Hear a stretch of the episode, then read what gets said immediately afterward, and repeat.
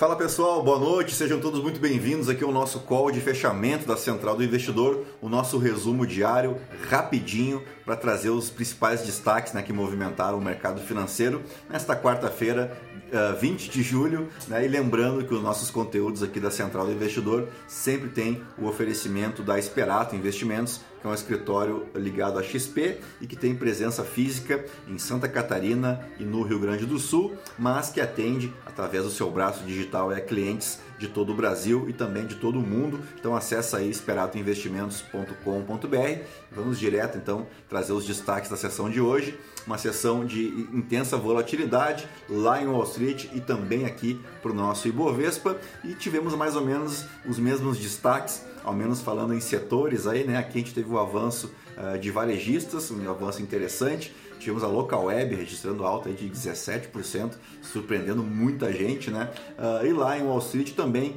os papéis ligados ao consumo e uh, as empresas de tecnologia foram o destaque do dia, apesar de algumas notícias ainda indicarem um certo receio né, em, em relação a uma possível recessão da economia norte-americana. A gente comentou em episódios passados que a Alphabet, que é a controladora da Google, fez uma previsão de corte de investimentos para 2023 e também de corte de novas contratações de pessoal. E hoje veio mais um anúncio por parte da Alphabet informando que nas próximas semanas né, o número de contratações de pessoal também devem ser diminuídos, eh, mas ao mesmo tempo a gente teve um resultado importante para a Netflix, né, um resultado de ontem ainda, mas que trouxe aí um alento para as empresas de streaming.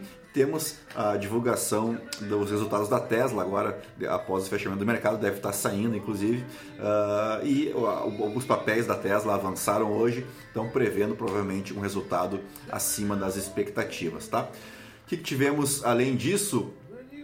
Ah, lá, lá, na parte de curva de juros, né, na parte de título público nos Estados Unidos, a gente vê quase que a probabilidade de um aumento superior aí aos 75 pontos base, que é o que ficou de impressão né, da última ata do Federal Reserve. Uh, na semana passada a gente teve um aumento nessa expectativa, se falou até em um ponto percentual, mas hoje a gente observa na curva de juros e também nos prêmios pagos pelos títulos da dívida americana que essa aposta está praticamente descartada. Né? A reunião acontece uh, na semana que vem uh, e se confia então em uma medida menos agressiva por parte do Federal Reserve, então mantendo aquela expectativa dos 75 pontos base. E esses últimos resultados corporativos lançados lá pelas empresas norte-americanas parece que estão dando uma impressão aí de que talvez a gente tenha encontrado o fundo do poço, né? Uh, lembrando que a nossa temporada de balanços começou hoje, né? Vamos colocar assim de forma oficial com o resultado da VEG, a empresa aqui de Santa Catarina, que reportou um resultado aquém das expectativas, mas que vai pegar no breu mesmo essa temporada de balanços, provavelmente a partir uh, da semana que vem, né?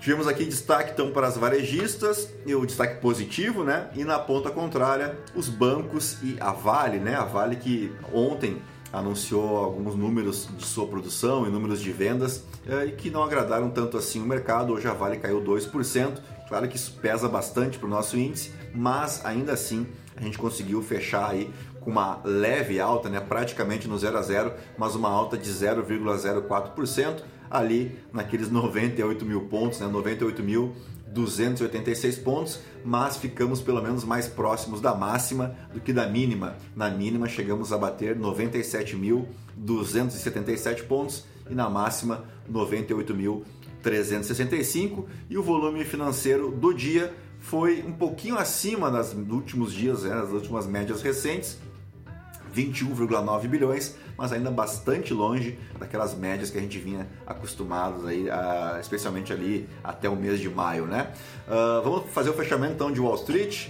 Lá o Dow Jones subiu 0,16%, o S&P avançou 0,59%, mas o grande destaque por lá foi o avanço do índice Nasdaq, que recuou, aliás, que avançou uh, 1,58%.